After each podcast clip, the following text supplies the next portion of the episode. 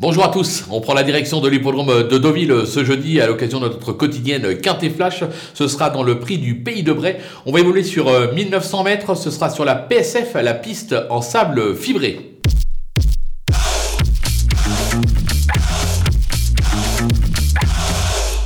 Sans plus attendre nos bases avec l'As euh, Sky Power euh, qui retrouve le parcours de son euh, dernier succès dans un quintet, c'était en novembre 2020, correctement traité au poids.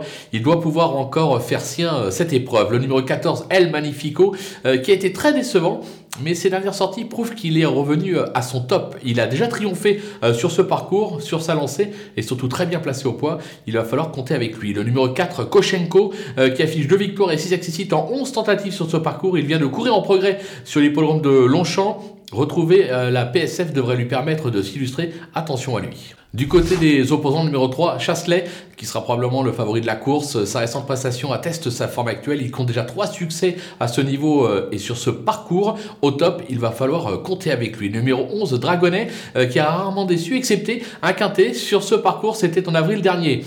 Il est extra de forme, vu justement la forme des Rossi actuellement, difficile de ne pas lui faire une place dans notre sélection. Le numéro 9, Zerlandia, qui traverse une belle passe actuellement et s'est placé lors de son unique tentative sur le sable. Sur sa lancée, elle pourrait, euh, il pourrait, pourquoi pas, euh, se révéler euh, dans cette épreuve.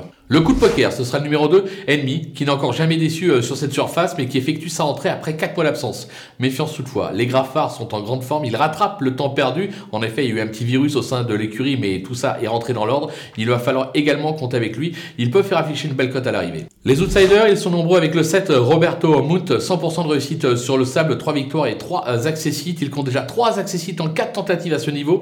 Il fait partie des logiques prétendants euh, au podium. Moi, je le vois plus pour une 3, 4 et 5e place. Le numéro 10, marquant, euh, qui, compte euh, déjà deux succès sur le parcours. Alors certes, il vient d'échouer dans un handicap, mais justement, cet échec est vraiment trop mauvais pour que ça représente sa valeur. Moi, je préfère le racheter. les Chimouzi sont capables de belles choses dans ce type d'épreuve. Attention à lui et surtout à sa cote. Le numéro 5, Ficelle du Houlet, qui s'est déjà bien comporté sur le parcours, mais n'a pas véritablement convaincu ces derniers temps. Moi, elle m'a un petit peu déçu. Maintenant, elle adore euh, ce parcours, elle adore le sable, elle est capable de se réhabiliter. Le numéro 12, Népalais, euh, qui s'est classé deuxième à ce niveau et sur ce parcours, c'était en août dernier en valeur 37. Il a depuis déçu sur l'hippodrome de Chantilly. Un réveil de sa part n'est pas impossible. Enfin, le 13, euh, Néovent. Ses dernières sorties euh, sont bonnes, mais je le trouve euh, plus performant sur gazon. pas trop de marge au poids, mais bon, la course est ouverte. Pour une cinquième place, on ne peut pas l'interdire. Les délaissés, ils sont quatre. Le 6, Prince Anodin, qui vient de renouer avec le succès à ce niveau sur les l'hippodrome de Saint-Cloud, ce qui lui vaut de porter ici 3 kg de pénalité. Je pense que ça se complique au poids, ça se complique sur le sable, raison pour laquelle je tente, enfin, je prends un risque en l'écartant de ma sélection. Le numéro 8, Inkaman, qui reste sur un succès à ce niveau en juin dernier sur l'hippodrome de Compiègne.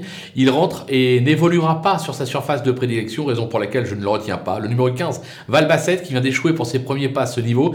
Il passe un test pour ses premiers pas euh, sur le sable. C'est un peu l'X de la course, mais moi personnellement, je suis pas convaincu. Et enfin, le numéro 16, Gorok of Sins, euh, qui a déjà triomphé sur ce parcours, mais vient de montrer qu'en valeur 35, c'est un petit peu limite pour lui. Je pense qu'il est encore trop chargé. On va attendre, ou plutôt de le retrouver dans une deuxième épreuve, raison pour laquelle je l'élimine. Voilà, on a fait le tour de cette belle épreuve. On va se quitter avec ma sélection et mes conseils de jeu. À vous de jouer.